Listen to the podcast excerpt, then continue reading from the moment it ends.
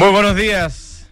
Viernes 4 de septiembre de 2020, 9 de la mañana con 3 minutos. Esto es información privilegiada en Radio Duna. Les habla Fernando Zavala. Hoy día extraordinariamente muy bien acompañado eh, por el señor licenciado Gonzalo Restini. ¿Cómo le va, don Gonzalo, al otro lado de la Bueno, línea? buenos días, ¿cómo está? Qué honor más grande compartir este Eh, programa con usted. ¿Me ves la pantalla o no? No. Pero te veré luego, espero. ¿Ah? ¿Está apagada la pantalla del estudio? Yo no, te veo. eh, Yo tampoco, así que bueno, pero nos escuchamos. ¿ah?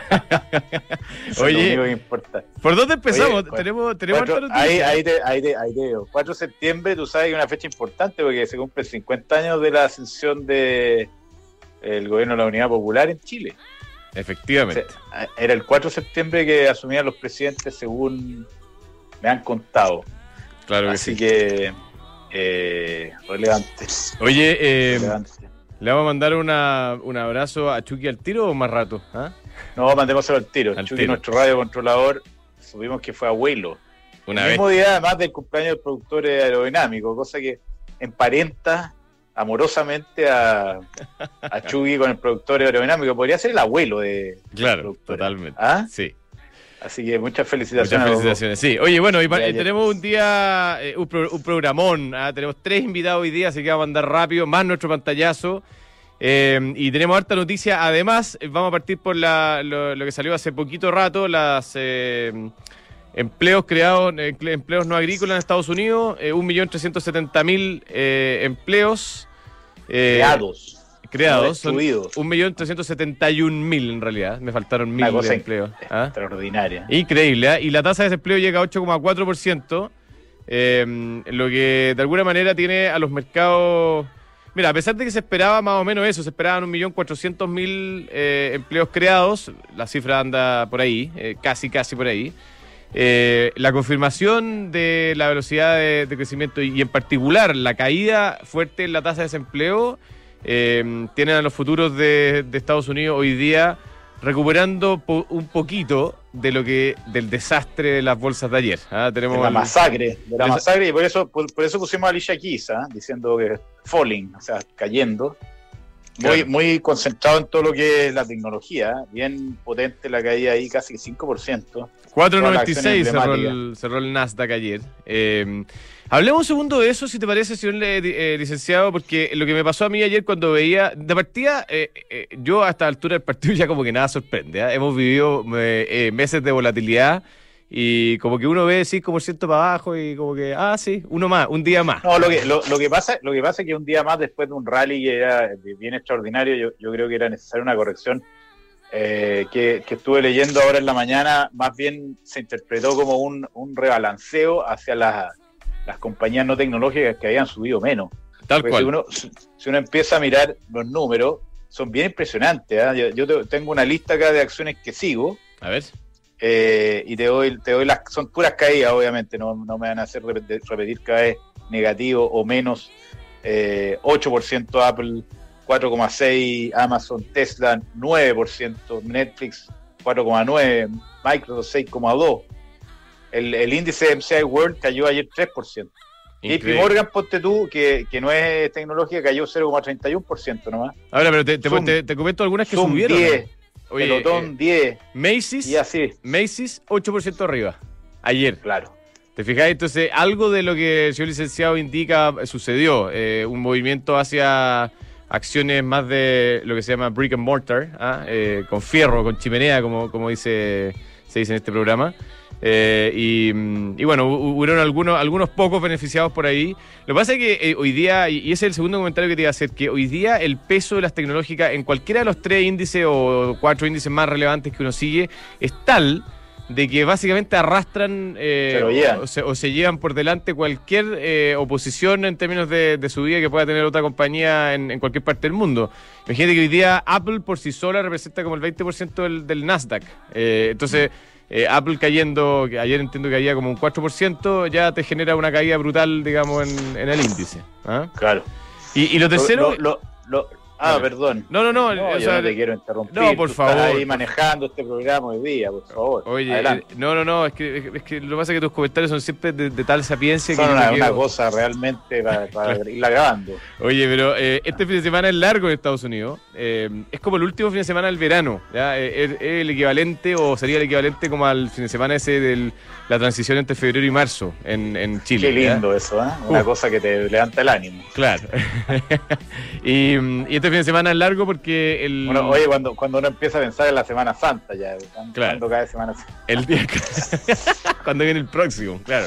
Eh, y, y bueno, el Labor Day el lunes, entonces feriado, y, y- y de alguna manera el verano Estados Unidos también genera volatilidad por solo el hecho de que hay eh, un grupo de traders que no está trabajando, o sea, hay, hay, hay, hay volumen de, de transacciones que no se están Much- Mucha realizando. de vacaciones. Claro, entonces eh, de alguna manera eso también es uno de otro de los factores que inciden, me parece, en este en esta volatilidad que, que vimos ayer en, en el mercado. Yo, yo lo que lo que te iba a decir, que estuve, que estuve leyendo, pero que hace mucho sentido, es que hubo una, un rebalanceo hacia acciones, y aquí hay un concepto interesante de, de lo que los, los inversionistas llaman valor, value. O sea, hay dos maneras de invertir, dos escuelas. Una que dice yo voy a invertir en las cosas que están baratas, ¿Ya? que esa es la filosofía, digamos, de Warren, ¿Ah? de Warren Buffett. De Warren Buffett dice, esta empresa vale menos de lo que sus fundamentos indican. Y la otra filosofía es eh, growth, o sea, empresas que tienen mucho potencial de crecimiento. Y por lo tanto, eh, yo invierto hoy día, a pesar de que se ven caras, porque sé que la trayectoria es tan buena que en el, en el, eh, en el futuro el precio de la acción va a seguir subiendo. Entonces, estábamos muy cargados al growth, nos pasamos al value en una lógica más Warren Buffettiana de, inversiones en, en esta pasada hacia acciones un poquito más, más defensivas y más consolidadas. ¿Tú leíste el libro aquel de que es como el libro de cabecera de Warren Buffett, según él, de, de Lo, Ben Graham? lo tenía, lo tenía en mi oficina, pero no lo he leído. Yo me lo, me lo leí Pero- y la Me verdad imagino. es un libro de, no sé, 800 páginas que uno lo puede resumir en tres líneas. ¿ah? y, Invierte bar- compra barato.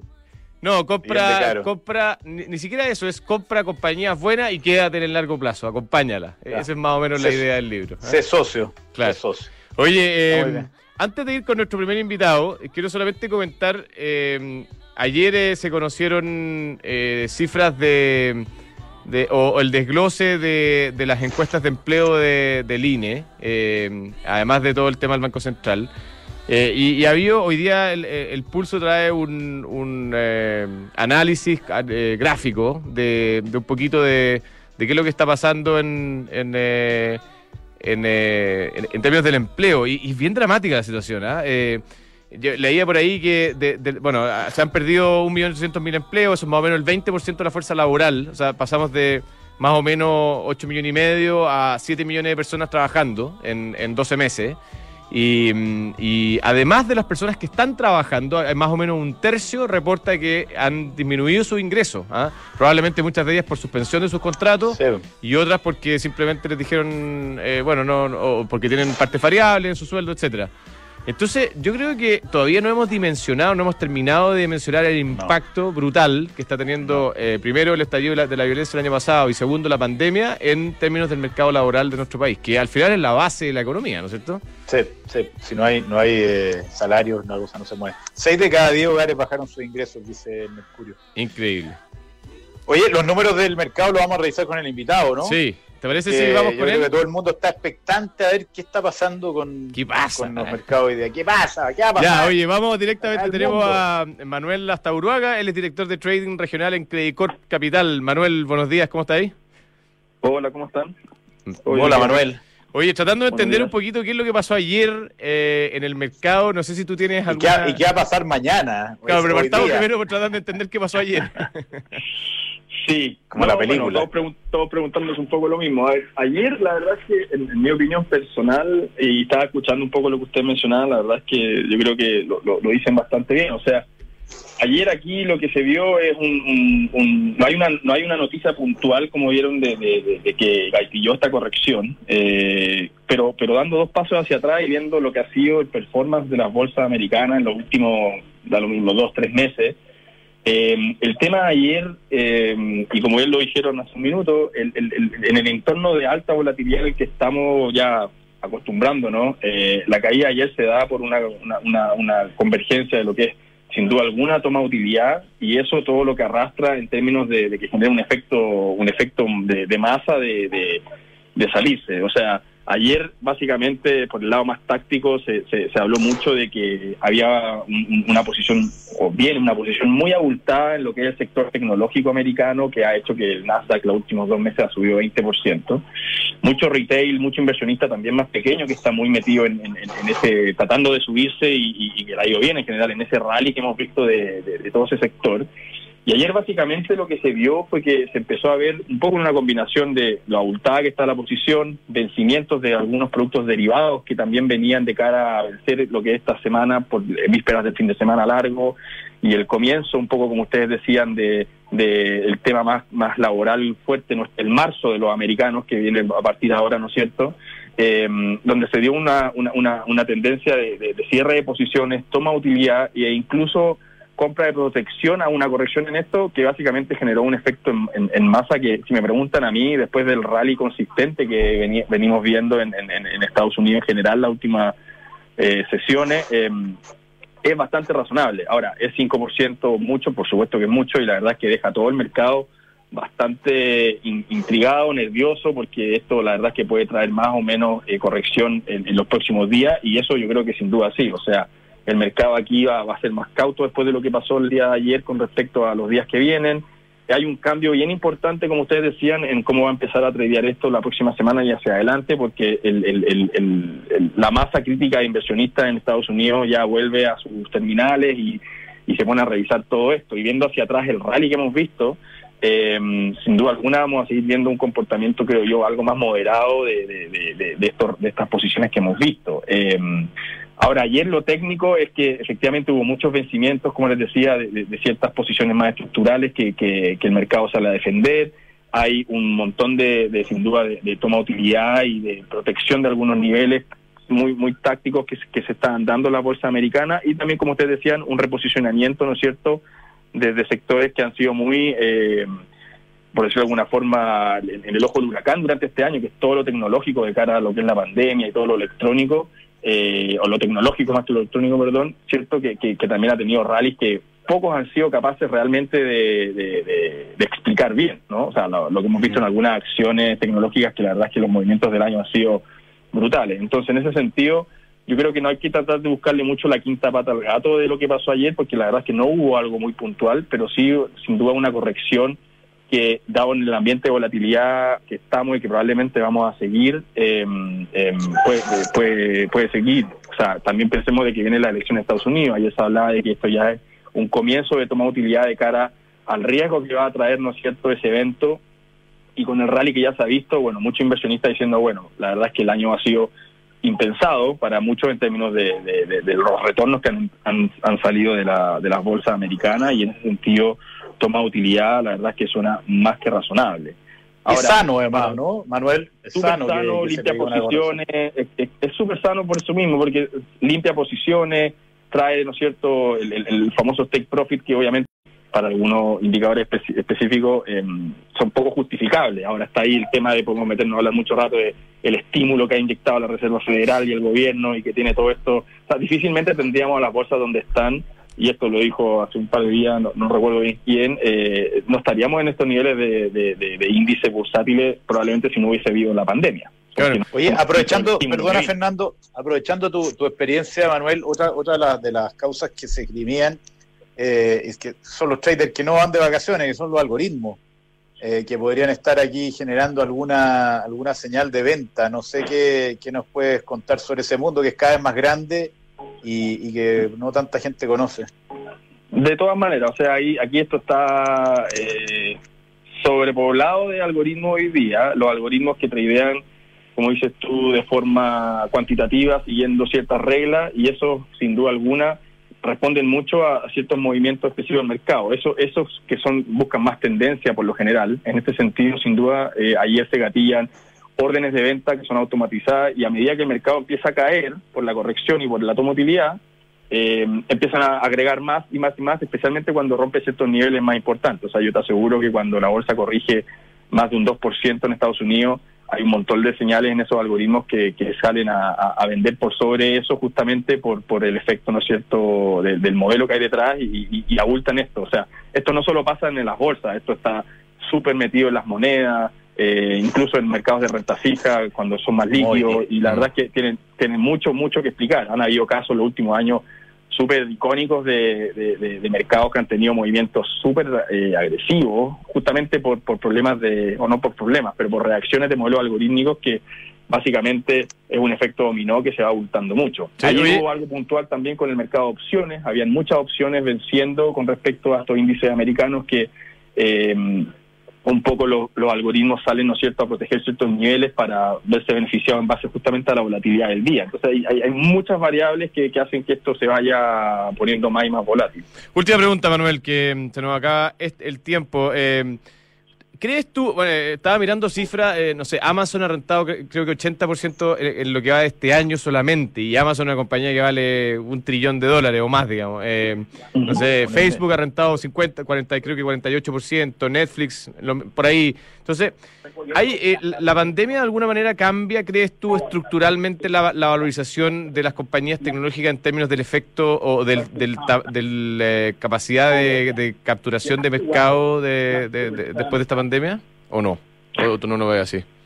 Yo creo que yo creo que sí, pero yo creo que más que nada lo que está haciendo la pandemia, lo que hizo y puede seguir haciendo sin duda, fue que hizo una aceleración de un movimiento que un poco todos veían hacia más largo plazo, ¿no? O sea, lo que se veía que iba a ser Amazon en los próximos 10 años chuta, probablemente ahora va a ser en los próximos 4 o 5 con el tema de la pandemia. O sea, eh, eh, lo podemos ver reflejado en todo lo que son los números de e-commerce, que básicamente se esperaba que hubiera un crecimiento hacia ese mercado de un orden de un 45-50% en los próximos 5 años. Bueno, eso se dio ya en 6 meses. Entonces, hay, hay muchísimo de esa eh, revalorización del sector tecnológico que viene de cara a la aceleración que está teniendo de cara a la, a la coyuntura que estamos viviendo. Entonces, yo creo que aquí la clave hacia adelante para ese sector va a ser eh, cómo va a ser el, efecto más permanente posterior a esto, que es la pregunta que todos nos hacemos más de cara a que cómo va a ser la nueva normal, por decirlo de alguna forma, eh, post pandemia o post vacuna o post, ¿no cierto?, lo, que el, segundo tiempo de esto, cuando ya estemos un poco normalizados. ¿Y qué va a pasar? El e-commerce va a seguir siendo algo muy fuerte, va a tener una corrección a la baja, vamos a volver un poco a lo más, más eh, normal que estábamos acostumbrados probablemente va a ser un híbrido, pero ahí eso eso va a ser muy clave. Ahora, si, si efectivamente nos vamos de cara eh, a, una, a un estereotipo social mucho más comercial en términos tecnológicos y el e-commerce se establece como algo mucho más permanente, la verdad es que esas compañías tienen para seguir creciendo sin duda alguna. O sea, el, el, el, eh, pero, pero como te digo, es más un tema de, de, que se, se, trajo un poco a valor presente algo que se esperaba mucho más hacia adelante y, y esto se vio de forma mucho más acelerada, de forma inmediata. Genial, Manuel, muchas gracias por este contacto, que tengas un muy buen día. Listo, cuídense, que estén bien. Gracias, Manuel.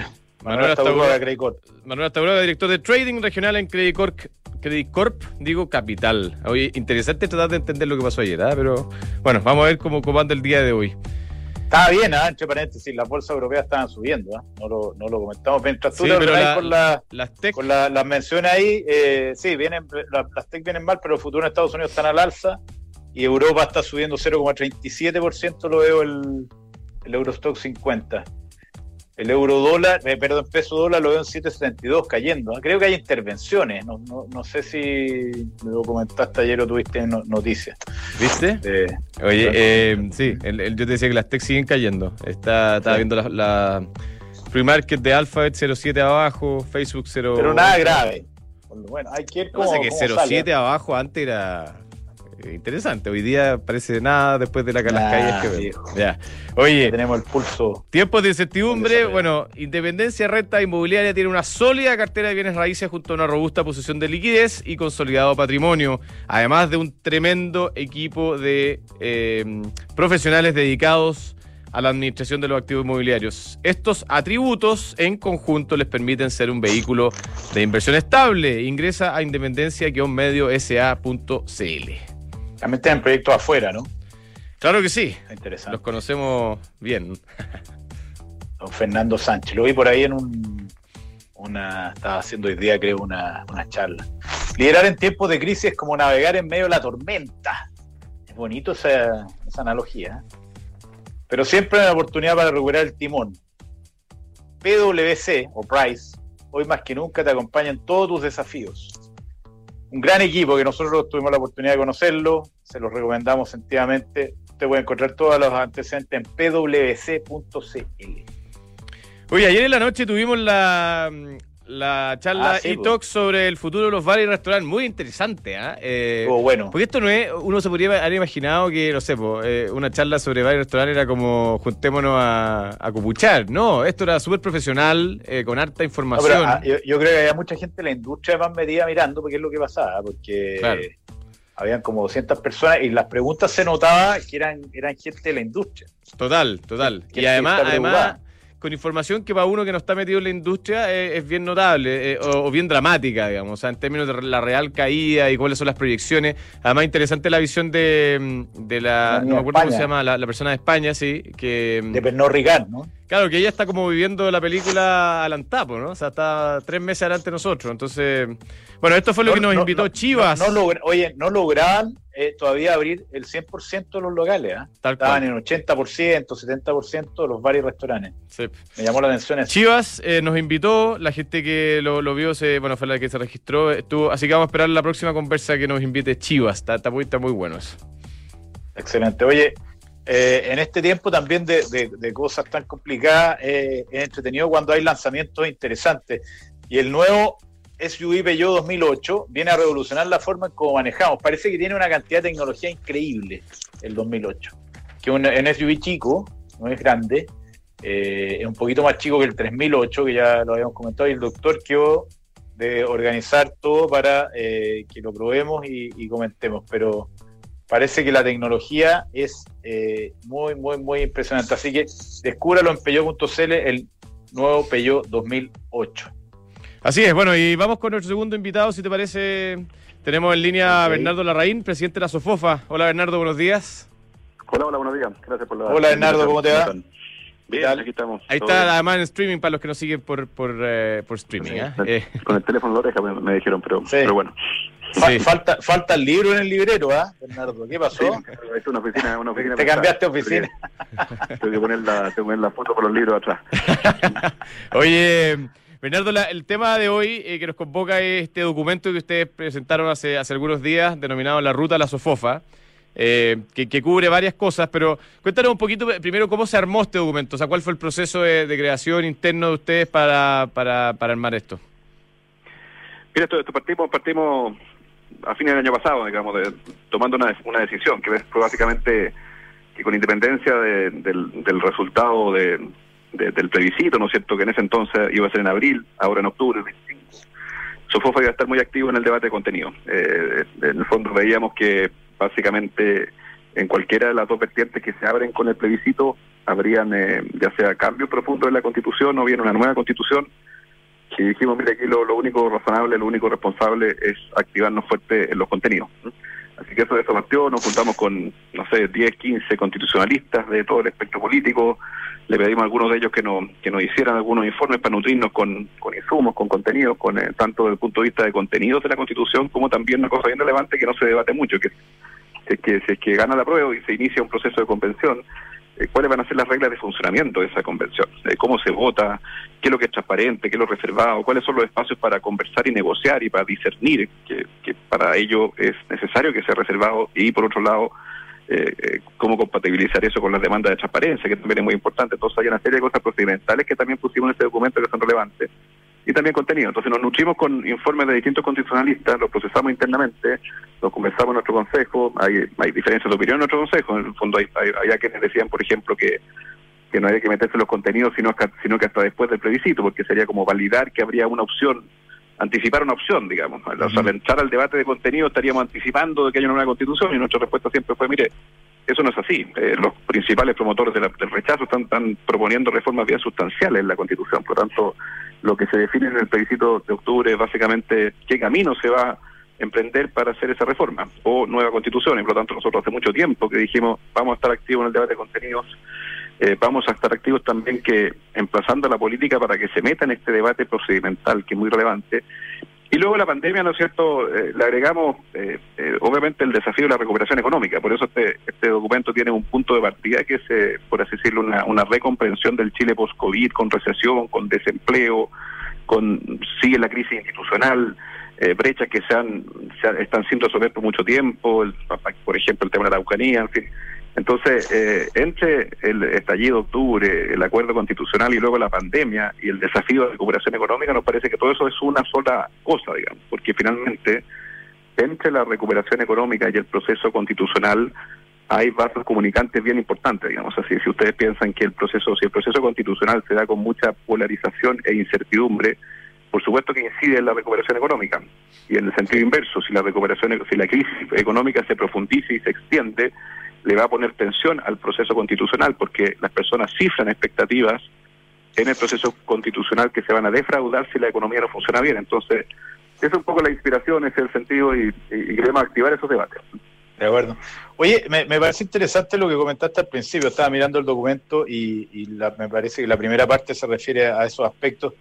¿Cuáles son las conclusiones desde el punto de vista del procedimiento eh, o las recomendaciones de esta gente con la que ustedes comentaron? Porque uno se puede imaginar distintos escenarios, una cosa muy republicana, muy ordenada, o, todo lo contrario, digamos. ¿Qué, qué salió? en ese sentido de, estas reflexiones en torno al cómo llevar el debate en caso de que vayamos a una nueva constitución? Mira, básicamente hay, hay eh, así como hay en el Parlamento, eh, bien o mal, digamos, reglas de funcionamiento, comisiones temáticas, aprobación en general, aprobación en particular, hay, hay, hay una serie de procedimientos que son bien importantes, que nosotros, dado que los tenemos completamente internalizados, los damos como una especie de, los damos por claro, como que están hechos. el, desafío que de, de, la, de la otra vertiente, ¿no es cierto?, que es la convención, este, es acordar ese procedimiento. Y de hecho la primera responsabilidad de, la, de los constituyentes va a ser acordar el reglamento de funcionamiento. Y eso, eso que parece una cosa, como te digo, administrativa, eh, media, media fome. Es clave. Es muy, muy relevante. Por ejemplo, el, el, el, eh, la constitución es un cuerpo integral, es un todo coherente, no no puede haber en el fondo, entonces tiene que haber en ese reglamento una, una forma de que eh, se asegure de que el cuerpo final que se acuerde sea un todo integral. Es decir, entre esta discusión que hubo entre aprobación artículo por artículo o, o aprobación de un todo integral, de alguna forma el reglamento tiene que establecer que tanto al inicio del proceso se, se establezca, por ejemplo, un esqueleto eh, sobre el cual en el fondo se, se haga una especie de aprobación en general, por así decirlo. Eh, porque porque esta, esta, esta, este debate entre, entre el entonces senador alemán y, y, y, Fernando Atria, de si se aprobaba el todo por dos tercios, se aprobaba artículo por artículo, es un poquito, refleja eso, refleja eso. Entonces, obviamente tiene que haber una cierta, un, el reglamento tiene que establecer tanto al inicio del proceso un esqueleto, una especie de, qué cosas deben estar en la Constitución y qué cosas no deben estar, y después entrar a una aprobación en particular, a una discusión en particular, tiene que establecer comisiones temáticas eh, de distintos temas dentro de la Constitución. Hay temas tan distintos como el régimen político, o por otro lado, ¿no es cierto?, por ejemplo, el tema de, los principios que, que resguardan el, el orden público económico, digamos. Entonces, comisiones temáticas, eh, y finalmente eh, hay, procesos constitucionales en el mundo que han, han contado con eh, comisiones de, de, coherencia constitucional, o sea, son hay comisiones de expertos ah. que asesoran a los constituyentes que aseguran que el cuerpo completo sea un todo coherente. Yo creo que el principal riesgo aquí, más allá de qué contenidos quedan y, cuál es la cuál es la el riesgo o la oportunidad que representan esos contenidos, eh, también hay un riesgo de que quede un todo poco claro, una especie de pegotina de las posturas que tiene mm. un sector político eh, más las posturas que tiene otro sector político. Entonces eso genera un problema muy grande porque genera impredecibilidad, eh, eh, genera activismo judicial. Entonces, tan importante como los contenidos que queden es este, esta lógica de ser un todo coherente y para eso hay reglas de funcionamiento que son muy importantes. Oye, Leonardo, te quiero, te quiero llevar a la segunda parte del, documento. bueno, la, de la Constitución se ha hablado bastante, pero lo comentábamos al inicio del programa con el señor licenciado, tenemos una situación de mercado laboral muy frágil, muy, muy precaria en nuestro país, que se ha ido agravando además con el paso de la semana. Eh, hoy día más o menos se han destruido... El, otro día hablamos con David Bravo que decía que hoy día debiéramos estar cerca del 30% real de desempleo, a pesar de que las cifras no, no, no, no lo muestran por, por, la, por cómo se construyen los indicadores. Entonces, ¿qué es lo que, eh, ¿cuál es la visión de, de ustedes como Sofofa eh, sobre cómo eh, nos volvemos a parar, digamos, y, y, volvemos a incorporar a esos, no sé, dos millones, alrededor de dos millones de personas que han perdido su empleo en, eh, en, estos últimos 12 meses. Bueno, yo, yo comparto la, el diagnóstico de David Bravo, que al final son tres millones de personas las que están de alguna u otra forma desempleadas. ¿Por qué? Porque eh, un millón y tanto están desempleados con la definición técnica de desempleo, pero hay otro millón que está que pasó a estar inactivo y que no estaba inactivo, eh, que, que no estaba y que no estaba inactivo eh, si no fuera por el, eh, el ¿cómo se llama? El, el- la pandemia. O sea, son personas que de otra forma estarían buscando trabajo y no lo están por la pandemia, entonces hay que sumarlas, que esos, esos son también desempleados. Claro. Y finalmente los que están con el contrato suspendido, que son como 700 mil o más. Entonces por eso se suman ese 30% y, o bien ese, ese 3 millones de personas, así que es una cifra muy dramática. Y, y bueno, para, para que la otra parte del documento, efectivamente, nosotros hacemos 50 propuestas eh, de recuperación económica y social en cuatro dimensiones. Eh, más y mejor inversión, más y mejores empleos, recuperación resiliente y sustentable eh, y finalmente recuperación con el mundo. Voy a partir por esta última porque finalmente es la que menos se habla. Por ejemplo, una cosa muy concreta. eh, Chile no ha ratificado el, el Trans-Pacific Partnership, el TPP, digamos, que reúne a 11 Sí. naciones ultra desarrolladas, creo que 8 de las cuales ya la ratificaron. Y en Chile solamente falta la ratificación por el Senado. Yo creo que una señal contundente sería que Chile ratificara el TPP. Eh, Chile está 100% integrado al mundo, eh, las cadenas de valor en el mundo se están eh, cambiando, se están relocalizando. Entonces, Chile tener un buen pie y dar una buena señal de que, de que su, su proyecto país de los próximos 30 años, por mucho que estemos en una discusión constitucional, va a seguir siendo un país que se integra al ¿Y por mundo. qué no aprueba el Senado? exterior, ¿Qué le falta al la- Senado la- para aprobar? ¿Ah? ¿Qué le falta al Senado para aprobar o está con Trump? Bueno, ahí, se- sorprendentemente, en el fondo, este, este fue una, una iniciativa que fue muy promovida por eh, el ministro Heraldo Muñoz Bueno, sí. Y de la presidenta Bachelet.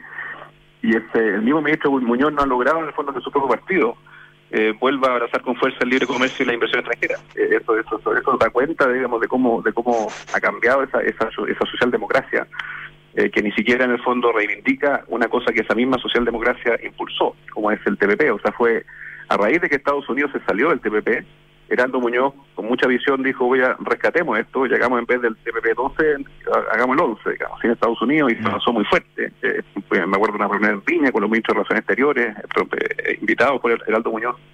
Heraldo Muñoz no ha podido, en el fondo, alinear a su, a su partido. No, de hecho, muy pocos lo han seguido. Entonces, eh, hay una, una, una un debilitamiento del, de la importancia del libre comercio y, y- y creemos que este, este este tratado en el fondo no solamente agrega una, un porcentaje importante de o sea, un número importante de personas eh, como potenciales consumidores de nuestros productos, también eh, genera una cierta un cierto marco general de estabilidad regulatoria, o sea, la inversión extranjera cuando mira a Chile y dice, bueno, voy a Chile o no voy a Chile en este minuto a invertir. ¿no? Bueno, obviamente tiene está observando mayor inestabilidad regulatoria. Y por lo tanto la, la firma del TPP sería sería una señal muy positiva para ese inversionista extranjero que está pensando venir a Chile. ¿no? Y no cuesta nada. Entonces, Sí, sí, fal- ¿Mm? basta una firma. Bueno, eh, en, en esa línea ayer... Falta- eh, una ratificación muy simple, Claro. digamos, en el fondo Sí, ya, está, ya está seguramente lo viste en, el, en, eh, en los medios que Lever, una empresa muy tradicional, no, no sé cuántos años, décadas llevaba Lever operando acá en Chile, produciendo desde la planta Carrascal. Además contrataba a mucha gente de la generación nuestra cuando salía a la universidad, una gran formadora de, de gente. Va a seguir operando comercialmente, pero sin fábrica. claro, Quizá es- anecdótico. Que. ¿no? Quizás anecdótico, pero, pero hoy día hay mucha más gente pensando eh, en cómo eh, no estar tanto en Chile más que en Mm. invertir en Chile, ¿no? Oye, Bernardo, sí, eh, déjame eso, eso- una... eso es una, es una contradicción porque mira, hay una oportunidad muy grande, o sea, con, con- con- con buenas o malas razones, los grandes, las, grandes compañías eh, americanas están en el fondo básicamente relocalizando sus cadenas de valor, quieren diversificarse desde China, digamos, hacia otras regiones del mundo. Entonces, Chile debería estar hoy día en el fondo planteando una, una propuesta estratégica de, de- que esas multinacionales instalen sus hubs de producción acá en el fondo para abastecer el resto de la región y están haciendo lo contrario. O sea, Lever, eh, como tú decías bien, ¿no es cierto?, deja de producir y solamente pasa a distribuir. Entonces, hay, hay y eso, eh, los tratados de libre comercio, en fin, eh, las señales que se den en ese sentido eh, serían muy positivas para lograr en el fondo que esas empresas, más que salir, se empiezan a instalar en Chile. Para- Claro. para- en el fondo yo no tengo ninguna duda que va a haber este concepto de reshoring, el, el de la desglobalización, algo va a pasar ahí. Van a, van a producirse en el fondo bloques eh, entre en, en el mundo Sí. más desintegrados y entre ellos con mucho más eh, profundidad de comercio exterior. Entonces Chile tiene que estar metido en esos bloques, digamos, eh, y aprovechar en el fondo la coyuntura para para recibir eh, a esas multinacionales que quieren instalar sus hubs de producción en Latinoamérica. Oye, Bernardo, y una última pregunta porque se nos acaba el tiempo. Eh, y respecto de- del tema laboral, de nuevo, eh, usted hay una, una de las propuestas que, que habla de flexibilidad y adaptabilidad laboral. Eh, te hago como dos preguntas en una. Eh, eh, primero, una, una opinión, pregunta. Eh, Yo, yo soy de la opinión, esta opinión mía, de que el, debate laboral en Chile está como desfasado. Estamos como hablando de, los años 50, siendo que estamos viviendo en el año 2020. ¿ya? Eh, y, y segundo, ¿cómo ven ustedes la posibilidad de que realmente entremos en un debate serio sobre flexibilidad y adaptabilidad de cara, especialmente a lo que ha pasado con esta pandemia, de que básicamente estamos todos forzados a flexibilizar y adaptarnos a los cambios laborales? Efectivamente, o sea, yo creo que la recuperación va a requerir mucho más flexibilidad de la que normalmente se requiere por el simple hecho de que la economía ha cambiado y, básicamente la automatización, bueno, todo lo que sabemos. O sea, con la, eh, el desafío de recuperación, cuando tuvo una empresa en el fondo tuvo que bajar fuertemente su, su nivel de operaciones. Para reactivarlo, eh, le viene muy bien la flexibilidad y la adaptabilidad. Pueden ser jornadas parciales, pueden ser en el fondo, incluso desde el punto de vista sanitario, eh, diferenciar en mucho mayor medida los horarios de ingreso y salida, la combinación del trabajo a distancia con el trabajo presencial. Eh, hay, hay, o sea, es un imperativo la flexibilidad, eh, ya, dejó de ser una opción. Eh, las tendencias tecnológicas que hacen que esto se requiera más aún se han acelerado. Mucha gente dice, mire, lo que ha pasado post pandemia es que se han anticipado 10 años, eh, tendencias tecnológicas que se iban a, iban a ir madurando a poco. Entonces, eh, eh, por ejemplo, el del cajero del supermercado eh, probablemente va a pasar a ser un, un operador de sala y eso está restringido por la limitación a la polifuncionalidad que existe en nuestro código laboral. Eh, en fin, entonces eh, nosotros creemos que es difícil la conversación porque inexplicablemente genera mucha tensión. Entonces lo que proponemos es básicamente un dispositivo legal de emergencia con vigencia de 24 meses. Que mire, ¿sabe qué? Ok, tengamos la discusión de fondo en 24 meses más. Pero mientras tanto, si te queremos realmente de- de recuperar el empleo en particular de jóvenes y mujeres, que son las que más flexibilidad requieren, eh, hagamos un dispositivo legal de emergencia que incorpore más espacio de flexibilidad en qué dimensiones. Primero, en polifuncionalidad. El caso, en el fondo, de la, del, del, del cajero que pasa a ser trabajador de sala y que eh, va a desempeñar distintas funciones en la sala. Desde hasta, por ejemplo, organizar en el fondo el picking de, de los pedidos por corner shop, en fin. Eh, segundo, jornada. Eh, démosle en el fondo bolsas de horas extras, eh, que no haya un número máximo por día, sino que haya una bolsa, por ejemplo, que se pueda distribuir en el mes. Eh, también en el fondo que la, que la jornada eh, diaria en el fondo se pueda eh, generar a través de un promedio mensual, o sea, unas 180 horas mensuales, por ejemplo. eh, eh, así que, y, y finalmente también en movilidad. O sea, la- la- el costo de contratación en Chile es muy es muy alto por eh, la indemnización por años de servicio. Entonces, ¿por qué no generar un dispositivo nuevamente de emergencia para las nuevas contrataciones que le dé una alternativa a empleador y empleado de tener una, una, una, una- un, un siste- un sistema de indemnización distinto? Por ejemplo, similar a que, que se aporte más al seguro de desempleo, pero que no eh, asuma la mochila que es muy costosa. Eh, el, el Foro Económico Mundial nos ranquea 100, 100, 117 de 135 países en movilidad, en, en movilidad ¿no es cierto? entre sectores de nuestra economía. Y eso es muy malo, y eso es especialmente ma- malo cuando queremos de- desafiarnos a, a, recuperar el empleo. Le- Obviamente el subsidio del empleo es muy importante, que también lo proponemos ahí, pero debe ser conectado con otra cosa súper relevante, la reconversión laboral, eh, la formación y la capacitación. ¿Por qué sacamos con poner subsidios al empleo eh, si no están, si no, si no en el fondo dirigimos ese subsidio, ¿no es cierto?, a los empleos del futuro y eso requiere en el fondo que las personas se reconviertan. Entonces, a través de la franquicia Sense hay que hacer un esfuerzo mucho más fuerte en reconversión, en capacitación, para que, para que por así decirlo, las medidas de recuperación económica, ojalá no solamente enfrenten la, la contingencia, que sería la- lo clásico, oye, construyamos camino, un subsidio al empleo, sino que al mismo tiempo que están enfrentando la contingencia, se conecten con desafíos de largo plazo. Por eso la reconversión, por eso la flexibilidad, eh, y, y, en fondo básicamente para conectar esos empleos con los trabajos del futuro. Bernardo, muchas gracias por este, esta conversación. Que tengáis un muy buen día. Buena, buena iniciativa. Felicitaciones. Muchas gracias a ustedes. Que vaya muy Ojalá bien. tenga mucho eco. Sí. Chao, chao. No, es verdad. o sea, eh, muchas gracias. Bernardo Raín, eh, presidente de la SOFOFA. Eh, Es, es verdad, digo, que, que necesitamos gente que proponga ideas. Y esto de, de Sí. votar porque sí nomás. Bueno, en fin. Está bien, revisen el documento. Ah, Ahí bueno, está, sí. Me imagino disponible en la página. Oye, y revisen también Almagro, porque además de las clásicas razones de excelencia, de calidad, tiene cuatro razones adicionales para comprar hoy, que son las siguientes. Un año sin pagar dividendos, hasta eh, 18 cuotas sin interés si usted paga al pie con tarjeta de crédito Transbank. Y si no quiere pagar con tarjeta de crédito, le arman un financiamiento hasta en 60 meses plazo. Y por último, si se queda sin pega, le devuelven el pie sin multas. Así que, bueno, cuatro razones adicionales, muy buenas razones. Todo lo, lo anterior y más en almagro.cl slash financiamiento. Oye, el dólar está 773.82. Barato lo encuentro tú. Sí, considerando. ¿ah? Sí. Eh, y si usted quiere invertir en peso dólar o operar en peso dólar, tradear en peso dólar, eh, la mejor alternativa es Mercado G, con más de 10 años de experiencia, hoy día tiene peso dólar y además tiene depósito local, una cosa muy, muy importante porque usted puede llegar y depositar directamente desde su cuenta corriente sin, sin necesidad de hacer un giro ni nada muy complejo. Así que eh, converse con Mercado G, where smart money trades. Smart money. ¿eh? Smart money. Eh, toda la información la pueden encontrar en mercadog.com. Nosotros se lo recomendamos muy sentidamente porque conocemos muy bien la compañía. Y Banco BCI, bueno, eh, pareciera que estamos en pausa, pero en realidad nos estamos moviendo más que nunca. Por eso en BCI te invitamos a seguir avanzando y reinventándonos juntos. BCI, ahora más que nunca, seamos diferentes. Creo que estamos listos. Vamos con nuestro emprendedor, ¿no? Grandes ideas que hoy son realidad. Viernes de emprendedores en Información Privilegiada, con el auspicio de BCI.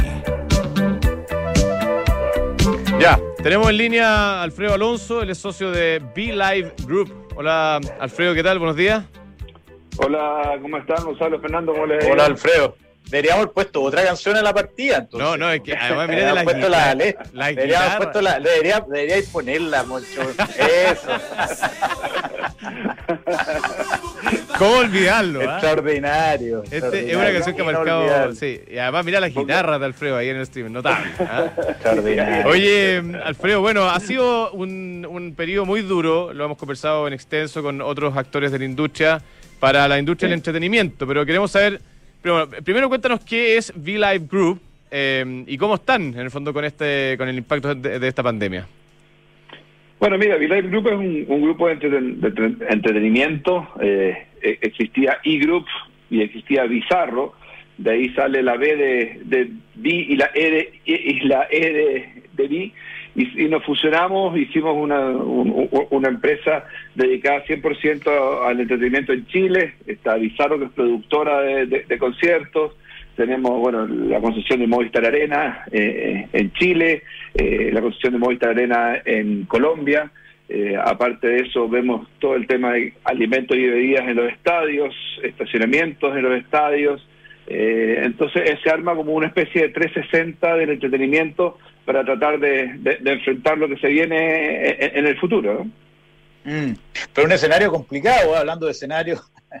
eh, Sí. uno nunca una nunca pensó que, que esto iba a pasar, entonces, eh, y tam- tam- tampoco no sé, no sé si ustedes han visto la experiencia internacional de cómo se está administrando esto, realmente sale una foto en el diario de gente como adentro de unas, de unas cajas virtuales, eh, eh, eh, viendo los conciertos, ¿cómo se viene la, cómo, cómo le ha pegado y cómo se viene la mano hacia adelante, Alfredo?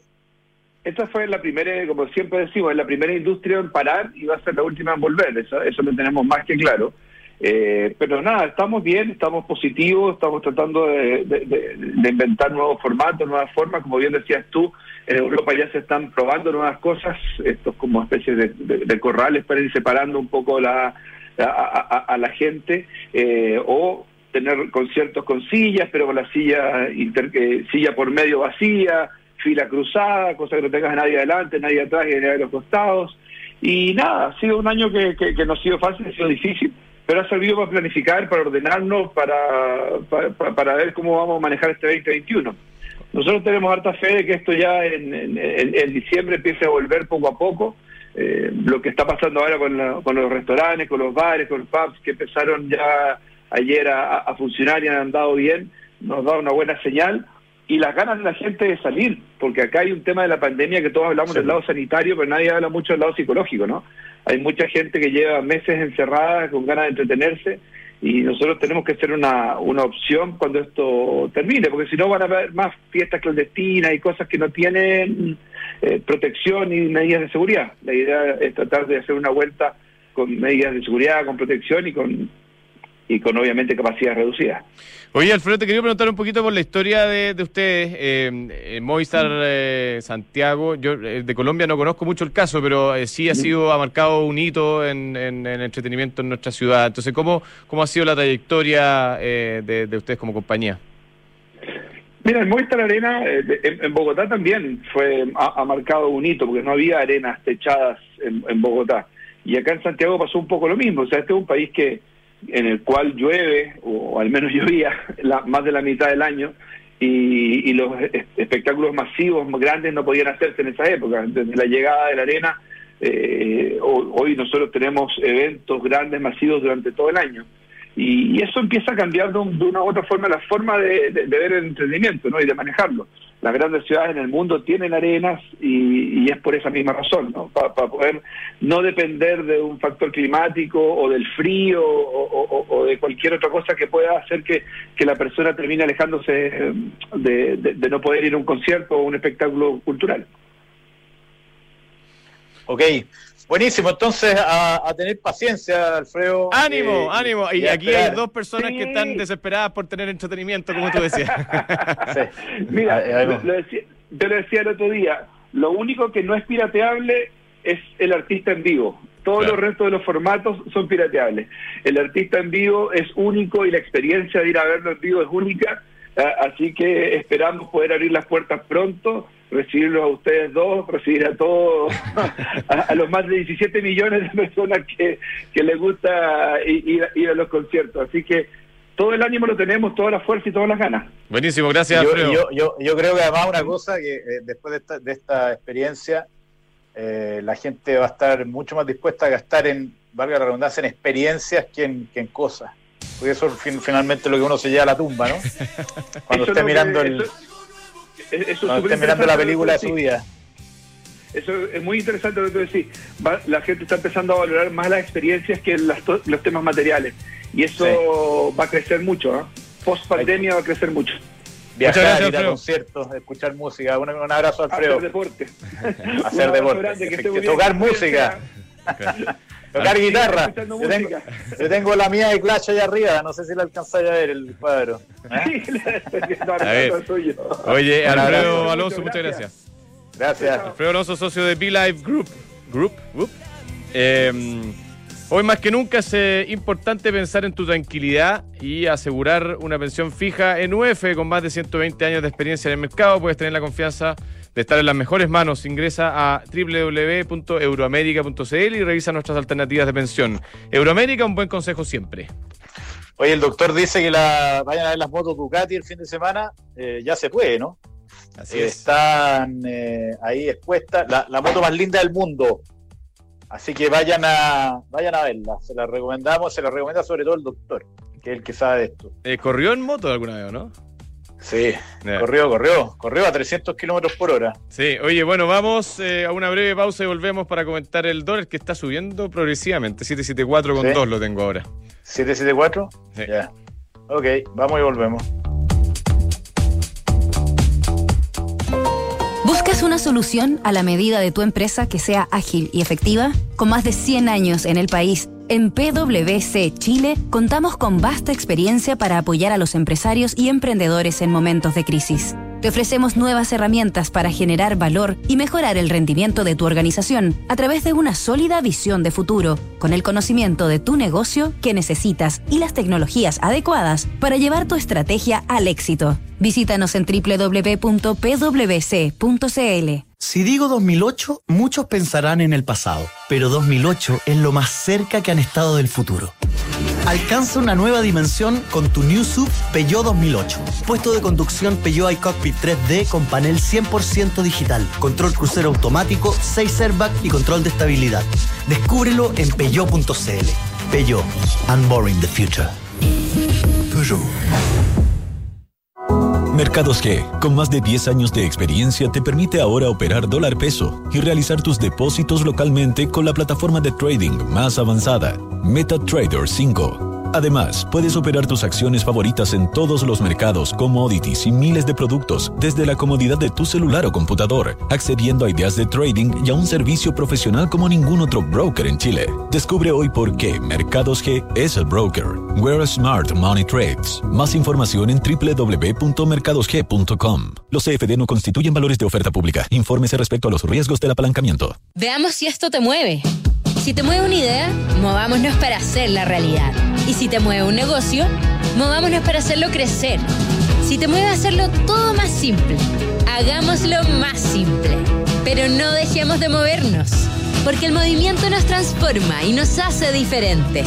Sigamos avanzando y reinventándonos juntos. BCI, ahora más que nunca, seamos diferentes. Infórmese sobre la garantía estatal de los depósitos en su banco en www.cmfchile.cl.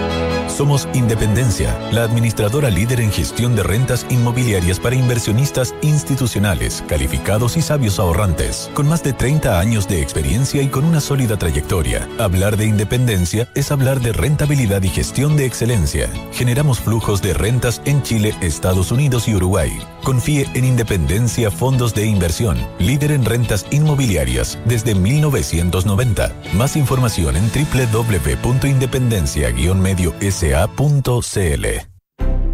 Hoy más que nunca es importante pensar en tu tranquilidad y asegurar una pensión fija en UF. Te asesoramos con un equipo experto y juntos diseñamos la estrategia para lograr el mejor resultado. Planifica ahora el futuro con una renta vitalicia de Euroamérica. Con más de 120 años de experiencia en el mercado, puedes tener la confianza de estar en las mejores manos.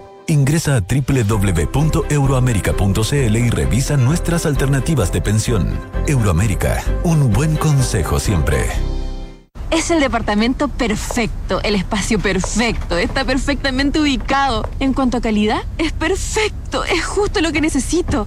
Pero no sé si sea el momento perfecto. Si quieres, pero no sabes si puedes. Con Compra Segura Almagro te apoyamos con cuatro grandes razones para comprar tu departamento ahora, como un año para pagar el primer dividendo. Conoce las otras razones en almagro.cl slash financiamiento, porque si quieres, con Compra Segura Almagro, puedes.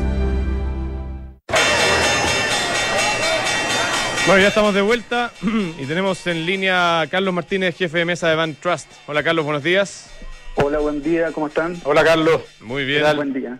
Oye, eh, ¿cómo está abriendo la cosa, don Carlos?